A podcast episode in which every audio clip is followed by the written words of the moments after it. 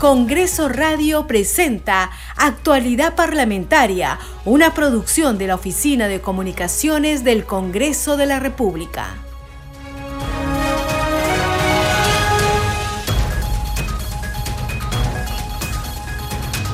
¿Cómo están? Bienvenidos a su programa Actualidad Parlamentaria. Les saluda Carlos Alvarado y estos son los titulares.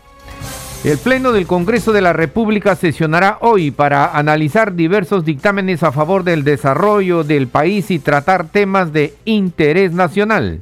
La Junta de Portavoces acordó priorizar diversas iniciativas en la agenda del Pleno, a solicitud de los directivos de dicho órgano congresal.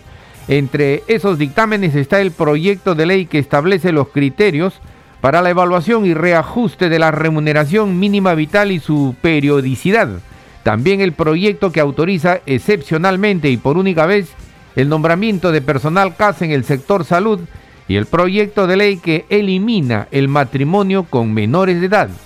De igual forma, debatirá el informe final de la Comisión de Justicia que recomienda remover a los miembros de la Junta Nacional de Justicia por presunta causa grave. La Comisión de Trabajo aprobó el dictamen del proyecto de ley que establece el derecho de la trabajadora gestante a gozar de permiso laboral para asistir a los controles de embarazo. La propuesta dispone que toda trabajadora gestante gozará de un permiso laboral de hasta cuatro horas al mes. Podrá acudir así a los controles propios del embarazo, consultas médicas y rutinas relacionadas. Estas horas se consideran como laboradas para todos los efectos legales. La Comisión Especial de Elección de un integrante del Tribunal Constitucional tendrá hoy una sesión para las evaluaciones psicológicas y psicotécnicas a los postulantes. La Subcomisión de Acusaciones Constitucionales finalizó la audiencia de la denuncia contra la congresista Heidi Juárez por presunta comisión del delito de concusión.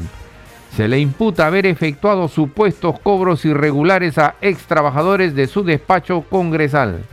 La Comisión de Educación rechazó el proyecto de ley que planteaba que el licenciamiento otorgado a las universidades por la SUNEDU sea permanente e indefinido. La Comisión de Constitución aprobó el dictamen que plantea crear la Comisión de Alto Nivel para la elaboración de propuestas de reforma del sistema interamericano de derechos humanos. Entre sus principales funciones se encuentra formular propuestas de reforma, así como un mecanismo para la elección en sede interna de los candidatos que el Perú propone para conformar la CIDH y la Corte IDH ante la Organización de los Estados Americanos.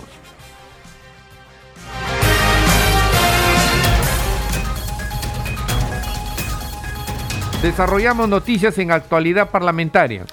La Comisión de Trabajo y Seguridad Social, presidida por el legislador Pasión Dávila, aprobó el dictamen del proyecto de ley 5769 que establece el derecho de la trabajadora gestante a gozar de permiso laboral para asistir a los controles de embarazo. La propuesta establece el derecho de toda trabajadora gestante a gozar de un permiso laboral de hasta cuatro horas al mes a fin de acudir a los controles propios del embarazo, consultas médicas y rutinas relacionadas. Estas horas se consideran como laboradas para todos los efectos legales es aplicable a nivel nacional a todas las trabajadoras embarazadas de las instituciones o empresas públicas, privadas o mixtas, sin importar la naturaleza jurídica de su relación laboral e incluida la Policía Nacional del Perú y las Fuerzas Armadas. Seguimos desarrollando noticias en actualidad parlamentaria. Una nutrida agenda de trabajo tuvo el presidente del Congreso Alejandro Soto que incluyó encuentros con representantes de los trabajadores de Sunafil, con la ministra de Educación y con el alcalde de Loreto. Los detalles en el siguiente informe. Continuando con una política de puertas abiertas, el presidente del Congreso recibió en su despacho al superintendente de Sunafil y a dirigentes y representantes de dos sindicatos. El principal pedido de los trabajadores del ente fiscalizador es una mejora en la escala remunerativa, buscando fortalecer el trabajo operativo de 780 inspectores, tales como inspector auxiliar, inspector de trabajo y supervisor inspector. Estamos hablando de una escala que no se actualiza hace más de 10 años. Creo que atendiendo el costo de vida, a las necesidades propias de las personas y además a la función intuitiva que realizan, que está vinculada estrictamente al trabajador, es necesario que hagamos una nueva actualización de ese monto. Y lo que estamos pidiendo básicamente es que se eh, pueda afianzar una nueva escala remunerativa, nos excepciona el articulado 6 de la ley de presupuesto. Esto nos va a permitir en este caso poder reforzar la capacidad operativa en la zona FIL, puesto que hay que tener en cuenta que la fusión propiamente de la inspección es una función exclusiva. El representante de Sunafil especificó que en su calidad de trabajadores no pueden generar ingresos ajenos a su labor en la entidad, a excepción de la docencia, saludando la disposición del titular del Parlamento de escuchar sus pedidos. Creo que es importante que nosotros como entidad del Estado podamos trabajar de manera articulada, integral y saludo la verdad la eh, amabilidad de parte del presidente en su recargada agenda de poder escucharnos y atender justamente las demandas que los trabajadores de la SUNAFIL ¿no? peticionan día a día. Por su parte, el presidente del Congreso, Alejandro Soto Reyes, indicó que viabilizará el pedido a través de la Comisión de Presupuesto a fin de evaluarlo. Se impulsarán iniciativas a favor de la educación, así lo expresó el titular del Parlamento Alejandro Soto Reyes, tras mantener una reunión con la ministra de Educación Miriam Ponce. Eh, hay proyectos de ley que se están ventilando en el Congreso que van a beneficiar y mejorar la educación en el país. Nosotros queremos poner nuestro granito de arena, queremos apoyar estas iniciativas legislativas que también vienen del Ejecutivo. Obviamente el Legislativo tiene otra agenda que está vinculada siempre a mejorar la educación en todos sus niveles, incluida la, universitaria. Y la presencia de la ministra ratifica ese compromiso que tenemos para poder trabajar juntos en beneficio del país. La titular del Minedu saludó la apertura al diálogo del presidente del Congreso a fin de articular esfuerzos en favor de la educación. Bueno, eh, yo muy agradecida por la reunión que he tenido con el presidente. Eh, creo que el diálogo siempre va a ser uno de los aspectos más importantes para poder llegar a buenos consensos y articular. Hay esfuerzos que tenemos que hacer de manera común, como el caso del sector educación, donde nuestra preocupación siempre van a ser primero nuestros estudiantes. Y creo que la articulación que podamos hacer, los proyectos de ley, las iniciativas, tanto del Congreso como del, del Ejecutivo, para poder poner a buen recaudo a nuestros estudiantes, de esta manera, el Parlamento, a través de su presidente, buscan la mejora en la calidad educativa, no solo a nivel escolar, sino también a nivel universitario. Seguimos desarrollando noticias en actualidad parlamentaria. Trabajadores de la Autoridad Nacional del Agua acudieron al Congreso de la República buscando que se viabilice sus pedidos de mejoras salariales. Sobre el tema tenemos el siguiente informe. Llegaron hasta el frontis del Parlamento Nacional buscando ser escuchados en sus demandas hacia el Poder Ejecutivo. Representantes del Sindicato Nacional de Trabajadores de la Autoridad Nacional del Agua fueron recibidos por el presidente del Congreso, Alejandro Sotorreyes. Ellos piden mejoras en sus sueldos. Que tenemos compañeros y vemos compañeros que ganan 850, 950, ingenieros con maestría que ganan 2.000 soles de sueldo por más de 15 años. Los trabajadores de Lana saludaron la disposición del Congreso a través de su presidente en el contexto de la marcha pacífica a nivel nacional que vienen realizando. Nos vamos tranquilos, que tenemos el respaldo del Congreso, del, presidente del Congreso. Eso informaremos a nuestras bases, que el presidente del Congreso tiene toda la potestad de apoyarnos. Una vez obtenido el predictamen, tenemos que enfocarnos ahorita en la Comisión de Presupuesto y de ahí volveremos a tocar la puerta del, presidente del Congreso, el cual estoy seguro que nos volverá a recibir con la amabilidad.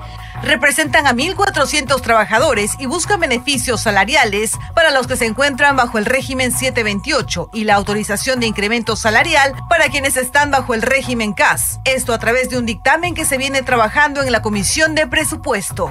Pero si usted multiplica eso por sus familias, póngale cinco integrantes por familias, entonces llegamos a un promedio más o menos de 8.000, 9.000 personas, en el cual va a mejorar la canasta básica, va a mejorar que los ah, hijos de nuestros compañeros, nuestros propios hijos tengan una, digna, una buena educación, una digna educación para poder llevarles a una universidad con prestigio, porque hoy en día todo sube menos los sueldos. Ingenieros, técnicos, administrativos y demás trabajadores de la Autoridad Nacional del Agua, institución adscrita al Ministerio de Agricultura y Riego, esperan que una vez listo el dictamen del proyecto de ley 5410 sea visto con prontitud en el Pleno del Congreso. Seguimos desarrollando noticias en actualidad parlamentaria. La creación de una comisión de alto nivel para la elaboración de propuestas de reforma del sistema interamericano de derechos humanos aprobó la Comisión de Constitución. Los detalles en el siguiente informe. La Comisión de Alto Nivel formulará propuestas para establecer un sistema interamericano de justicia independiente e imparcial. La congresista Marta Moyano, presidenta de la Comisión de Constitución. La creación de la comisión de alto nivel fue aprobada por 12 votos a favor, 4 en contra y 2 abstenciones. La presidirá la titular del Ministerio de Relaciones Exteriores. Tendrá una vigencia de 90 días calendarios y el informe final será remitido a la Presidencia de la República a fin de que adopte las acciones correspondientes en ejercicio de sus atribuciones constitucionales de conformidad con la Constitución Política Exterior del país.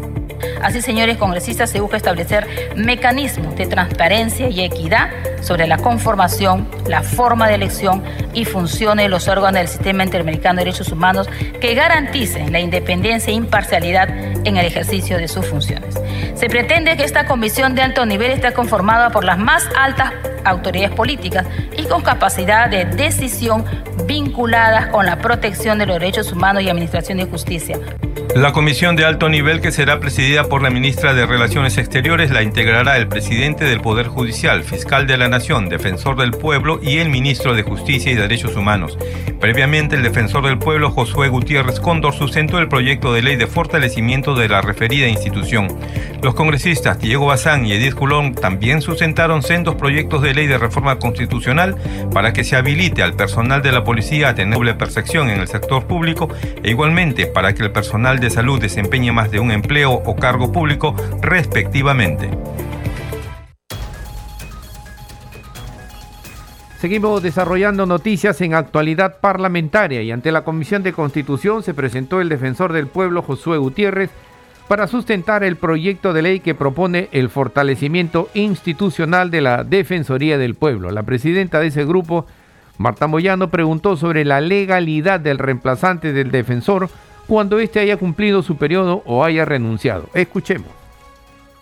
La figura que se dio últimamente, eh, defensor, sobre la, eh, la señora que reemplazó al, al defensor, al último, ¿Qué sucedió entonces? ¿Cuál sería la figura? Porque en el entendido que es lo que usted nos manifiesta, ¿no? En el entendido que el Congreso es quien designa defensor y no hay un subdefensor, digamos, o un segundo defensor, cuando lo hemos designado, eh, eh, usted hablaba de que quien se quedaría, a quien el defensor designaría como su ah, reemplazo, creo que hasta eso también sería ilegal, ¿no? porque no puede haber un reemplazo. Eh, cuál hubiera sido el papel, cuál debió ser el papel de la persona que se quedó eh, frente a la renuncia del defensor anterior. ¿Qué debió ser su papel y qué es lo que hizo mal? Eh, en todo caso, para tenerlo claro, porque usted está planteando, entiendo, una, una propuesta de precisión para precisar el papel de la persona o para precisar, en este caso, la continuidad de un defensor toda vez que el Congreso de la República no toma decisiones, que es lo que ha ocurrido con otros defensores que se han quedado por años, y repito, por años, sin necesitar ley. En este caso, yo quiero tener una respuesta, señor defensor, sobre eso. Entre tanto, el congresista Edgar Reimundo expresó sus dudas respecto del proyecto que intenta que el defensor del pueblo permanezca en su puesto hasta que el Congreso elija a su reemplazo. Escuchemos. Yo de verdad no entiendo de qué manera puede fortalecer a la institución el hecho de que el titular permanezca en el cargo, incluso contra su voluntad, mientras el Congreso elija al nuevo, al nuevo defensor, ya que su reemplazo, el primer adjunto, tiene las mismas, las mismas prerrogativas que el titular una vez que asume la encargatura. Sobre la designación, la elección de adjuntos mediante designación directa obviamente no conduce a un fortalecimiento institucional, sino todo lo contrario a su debilitamiento, ya que pretende imponer como criterio de selección la confianza personal en reemplazo del principio de idoneidad vigente actualmente. Sobre la ampliación de las oficinas defensoriales, esta propuesta es válida, legítima, en la medida que servirá para extender la presencia de la Defensoría del Pueblo en las regiones del interior del país, pero puede ser gravemente desnaturalizada o pervertida en tanto que la designación de los jefes de oficinas y módulos defensoriales se realizará directamente y no a través de procesos democráticos, que incluso debería abrir paso a la promoción de funcionarios de carrera que vienen trabajando durante años en la institución. Otra vez en la selección de personal se desplaza la meritocracia por el poder discrecional y arbitrario del jefe de la institución. Sobre la designación del secretario general o secretario técnico de la Comisión Especial de la JNJ. Tampoco se entiende de qué manera podría favorecer el fortalecimiento institucional a propuesta, la propuesta de suprimir la elección por concurso público del mencionado funcionario, ya sea secretario a técnico de la Comisión Especial de Justicia, encargada de nombrar miembros de la Junta Nacional de Justicia y reemplazarlas por la designación directa. Presidenta, el énfasis que yo pongo es respecto la permanencia en el cargo, a la designación a dedo, se puede decir, de los adjuntos, y sobre la ampliación de las oficinas defensoriales, debemos siempre mantener una línea, la meritocracia, que es lo que nos falta. El defensor del pueblo, José Gutiérrez, manifestó que no pretende quedarse en el cargo con el proyecto que sustentó, sino que busca, dijo, de no dejar a Céfala la institución tal como lo advirtió el Tribunal Constitucional. Escuchemos. El congresista Raimundo eh, precisa respecto a la permanencia en el cargo del defensor. Cita Raimundo, el artículo 2 de la ley orgánica dice que el defensor se quedará hasta que esté su reemplazo. O sea, eso no es nuevo, eso está ahí. Lo dice el artículo 2 de la ley orgánica. Segundo, no es que me quiera quedar hablando ya en tono personal, porque este es un tema ya directo, me está imputando a mí un tema que no es correcto. Lo que he hecho es proponer tal cual advierte el Tribunal Constitucional que no se puede dejar acéfala la institución. Entonces, lo que es un acto liberal, lo que es un acto del defensor que ha cumplido sus cinco años al día siguiente puede renunciar, no debe hacerlo hasta que ingrese su reemplazante. Partiendo de la idea y del principio que el mandato es de cinco años no es más. Es decir, si un mes antes designan al reemplazante, el día 5 y un día tiene que estarse incorporando el nuevo defensor. Es más, los defensores estamos sujetos al control político y a la decisión que el Congreso de la República puede hacer respecto a las causales que están establecidas en el artículo cuarto y que el Congreso puede quitarle la confianza, que puede quitarle la autoridad investida y simplemente vacarlo, cesarlo. Así como te designan, también te pueden vacar. Esos son los sistemas que jamás yo me atrevería siquiera a cuestionar o a modificar, porque eso es parte del equilibrio y parte de lo que es crear la institucionalidad. Entonces, sobre esa base la permanencia del defensor del pueblo, tal cual hoy, aún no se modifica una coma, continúa hasta reemplazar. Solo que para que el presidente en su facultad que está dispuesta, el presidente del Congreso de la República en su facultad que está dispuesta en la ley orgánica en el artículo cuarto, inciso 2, puede hacerlo, porque tampoco no se le está diciendo que no, no, no lo que no lo cese, sino que está diciendo cuando el defensor haya sido designado. Si el defensor del pueblo ha recibido la autoridad de la representación nacional, es trasladada e investida a un defensor de manera personalísima. Es decir, cuando el defensor está en funciones, puede delegar sus funciones tal cual lo dice la ley orgánica. Pero repito, cuando dejó de ser, cuando ya renunció, ¿de qué delegatura se puede hablar? Seguimos desarrollando noticias en actualidad parlamentaria. Lista para el Pleno quedó la propuesta que declara de interés nacional la construcción de distintas obras de infraestructura en el país. Se trata de un texto sustitutorio aprobado en la primera sesión descentralizada de la Comisión de Transportes en Madre de Dios. Sobre el tema tenemos el siguiente informe cerrar brechas, la Comisión de Transportes y Comunicaciones aprobó por unanimidad declarar de interés nacional la construcción de diversas obras de infraestructura para el desarrollo descentralizado del país. El crecimiento de Madre Dios ha sido realmente eh, espectacular en los últimos 10 años. Por ello, que muchos colegas parlamentarios presentamos proyectos que precisamente implican un texto político para que el Ejecutivo tome atención en relación a obras de infraestructura vial, puentes, carreteras, aeropuertos, que permiten sin duda alguna mejorar las condiciones de vida de la población. Que hay transporte, se mueven las personas, las mercaderías, los costos de producción se abaratan, los agricultores pueden trasladar productos, los agroexportadores igual, entonces se genera un círculo de migración, de traslado de mercancías, el comercio en el caso turístico en Brasil, en Bolivia, vemos en la ruta interoceánica, ¿no? Eh, carros, trailers, cisternas con placa boliviana, brasilera, que van y vienen, y sin duda alguna eso mejora las condiciones de vida de la población. Dicho texto, listo para el Pleno, beneficiará a más de 10 regiones. Además, recoge las propuestas de parlamentarios de las distintas bancadas. Fue durante la primera sesión descentralizada que se realizó en el auditorio de la Universidad Masónica de la ciudad de Puerto Maldonado. Este proyecto, si bien es declarativo, presidente, va a beneficiar a más de 7.000 pobladores, que son de Santiago de Borja, Santa Elena, Nuevo San Juan, El Porvenir, Peilejo y sus anexos.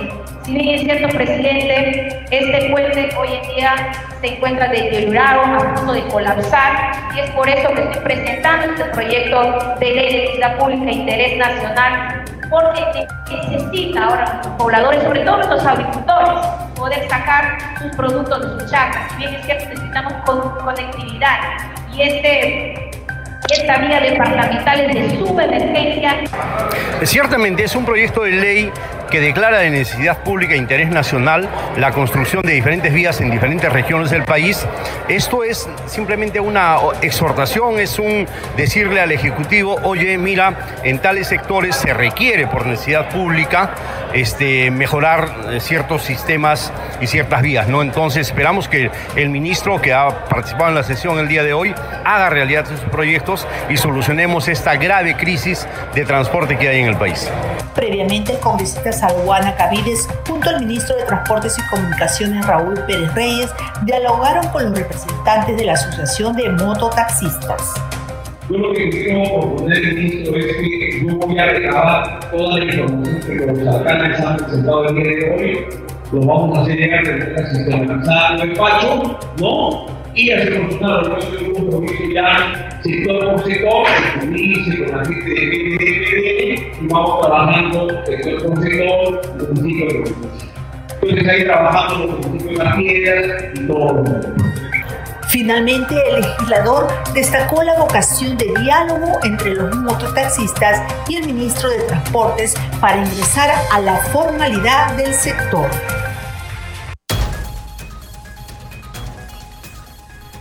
Y en Congreso Radio continuamos con la difusión de contenidos en diferentes lenguas nativas como parte de nuestro compromiso de inclusión. Escuchemos.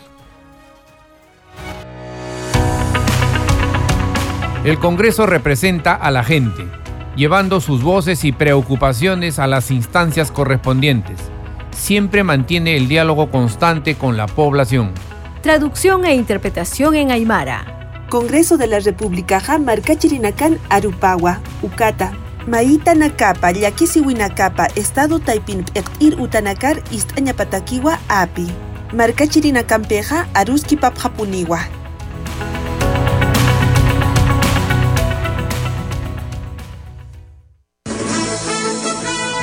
Este programa se escucha en las regiones del país gracias a las siguientes emisoras.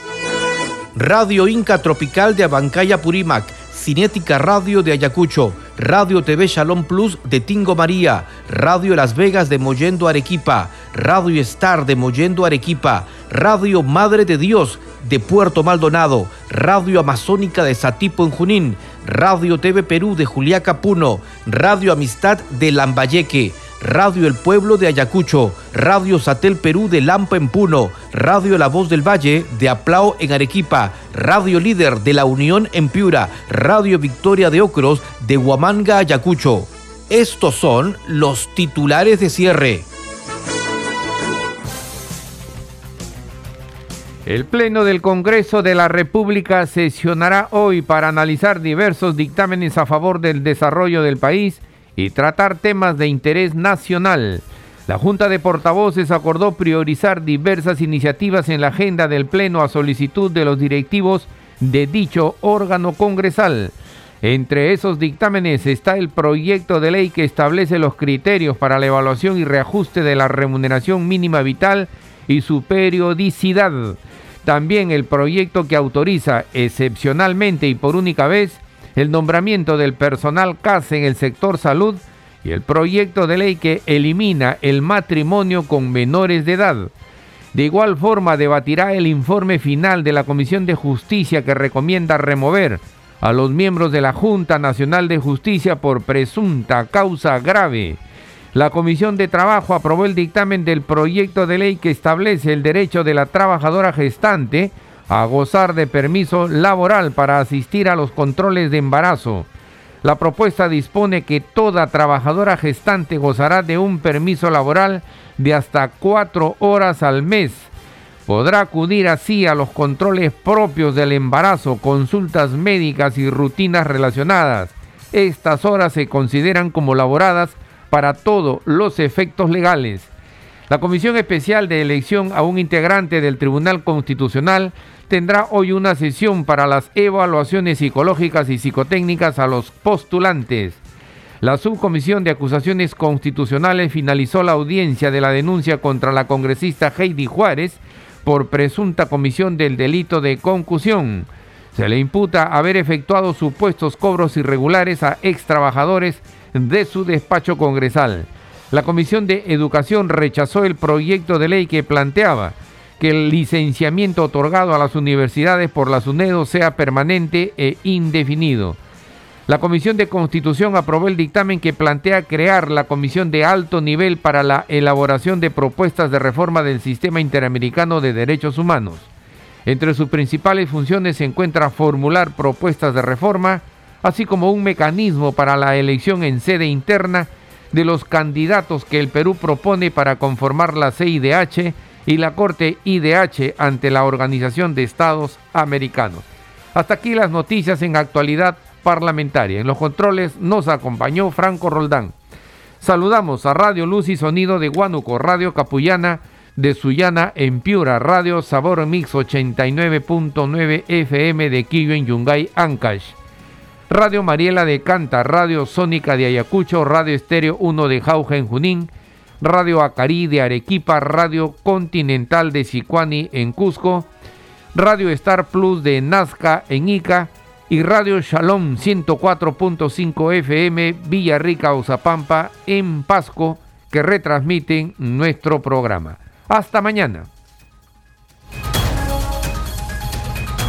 Congreso Radio presentó Actualidad Parlamentaria, una producción de la Oficina de Comunicaciones del Congreso de la República.